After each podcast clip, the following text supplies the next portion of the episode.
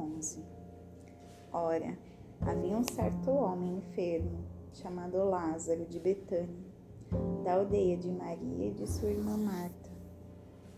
Era aquela Maria que ungiu o Senhor com ungento e secou os seus pés com os seus cabelos, cujo irmão Lázaro estava enfermo.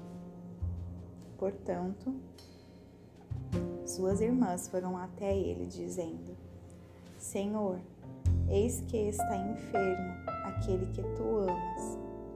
Quando Jesus ouviu isso, ele disse: Esta enfermidade não é para a morte, mas para a glória de Deus, para que o Filho de Deus seja glorificado por ela. Ora, Jesus amava a Marta e a sua irmã e a Lázaro. Ouvindo, pois, que ele estava enfermo, ficou ainda dois dias no lugar onde ele estava. Depois disso, então, ele diz aos seus discípulos: Vamos outra vez para a Judéia. Seus discípulos lhe disseram: Mestre, recentemente os judeus procuravam apedrejar-te e tu vais para lá novamente? Jesus respondeu: Não há doze horas no dia? Se algum homem andar de dia, ele não tropeça, porque ele vê a luz deste mundo. Mas, se um homem andar de noite, ele tropeça, porque nele não há luz. Essas coisas ele falou e depois lhes disse: Nosso amigo Lázaro dorme, mas eu vou despertá-lo do sono. Disseram-lhe então os seus discípulos: Senhor, se dorme, ele ficará bom. Todavia, Jesus havia falado de sua morte, mas eles pensavam que falava do repouso do sono. Então, Jesus disse-lhes claramente: Lázaro está morto, e estou contente por causa de vós, de que eu não estava ali, para que creiais. No entanto, vamos até ele. Então disse Tomé, que é chamado Dídimo aos seus condiscípulos: Vamos nós também, para que possamos morrer com ele. Então, chegando Jesus, encontrou que ele jazia na sepultura já há quatro dias. Ora, Betânia estava perto de Jerusalém, cerca de quinze estádios e muitos dos judeus tinham ido consolar a Marta e a Maria acerca de seu irmão. Ouvindo então Marta que Jesus vinha, foi ao seu encontro, mas Maria ficou sentada em casa. Então disse Marta a Jesus: Senhor, se tu estivesses aqui, meu irmão não teria morrido mas agora sei tudo quanto pedires a Deus, Deus te concederá. Disse-lhe Jesus: Teu irmão há de ressuscitar. Disse-lhe Marta: Eu sei que há de ressuscitar na ressurreição do último dia. Disse-lhe Jesus: Eu sou a ressurreição e a vida.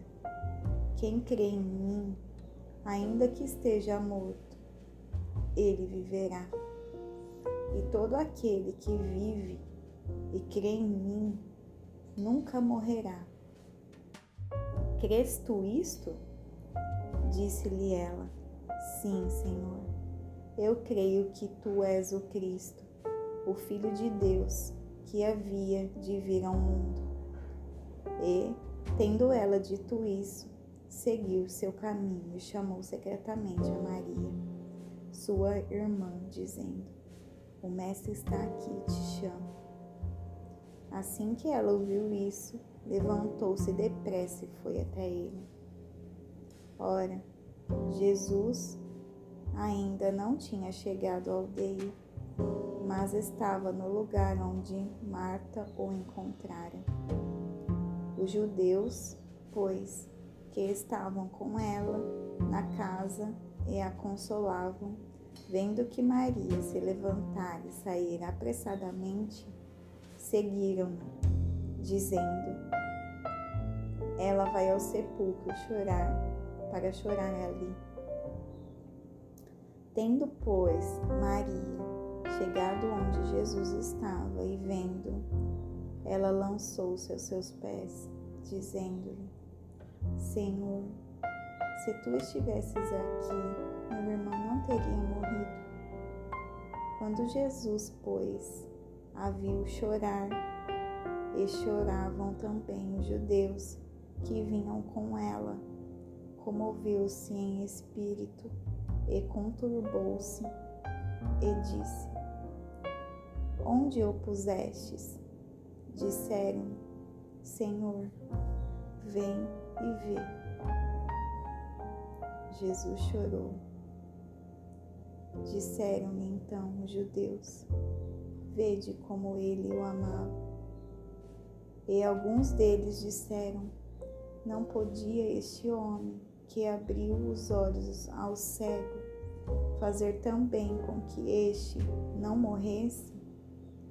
Jesus, pois, novamente comovido em si mesmo, foi ao sepulcro. Era uma caverna e tinha uma pedra posta sobre ela. Disse Jesus: Tirai a pedra. Marta, irmã daquele que havia estava morto, disse-lhe: Senhor, já cheira mal, porque já estava morto há quatro dias. Disseram-lhe Jesus: Eu não te disse que, se tu creres, verás a glória de Deus? Então eles tiraram a pedra do lugar onde jazia o morto. E Jesus, levantando os seus olhos, disse: Pai, graças te dou por me haveres ouvido. Eu sei que sempre me ouves mas por causa da multidão que está ao redor é que assim falei, para que possam, para que possam crer que tu me enviaste.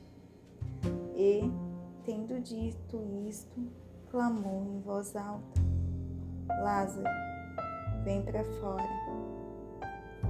E saiu que estava morto ligados as mãos e os pés com faixas, e sua face envolvida num lenço. Disse-lhe Jesus: Desatai-o e deixai-o ir.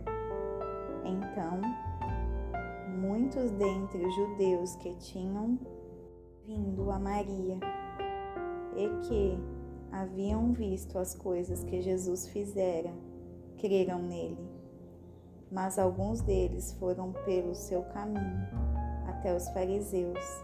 Eles contaram as coisas que Jesus havia feito. Então, reuniram-se os principais sacerdotes e os fariseus em concílio, dizendo: O que faremos? Pois este homem faz muitos milagres. Se o deixarmos sozinho, todos os homens crerão nele, e virão os romanos e tirar-nos-ão o nosso lugar e a nação.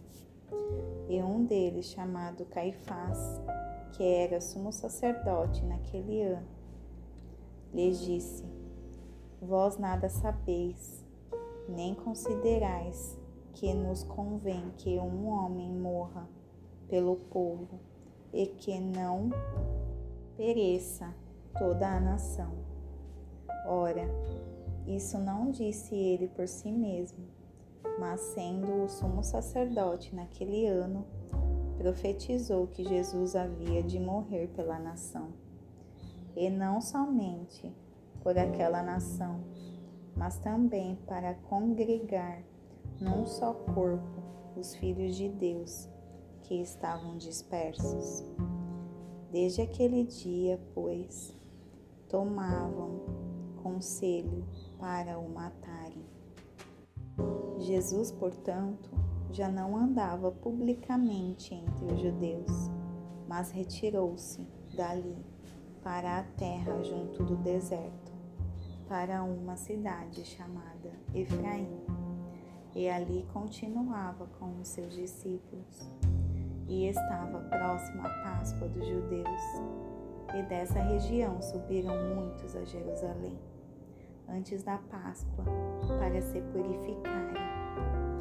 Então eles buscavam por Jesus e falavam entre si, estando no templo: Que vos parece? Não virá ele à festa? Ora, os principais sacerdotes e os fariseus tinham dado ordem para que, se algum homem soubesse onde ele estava, o denunciasse, para que o prendessem.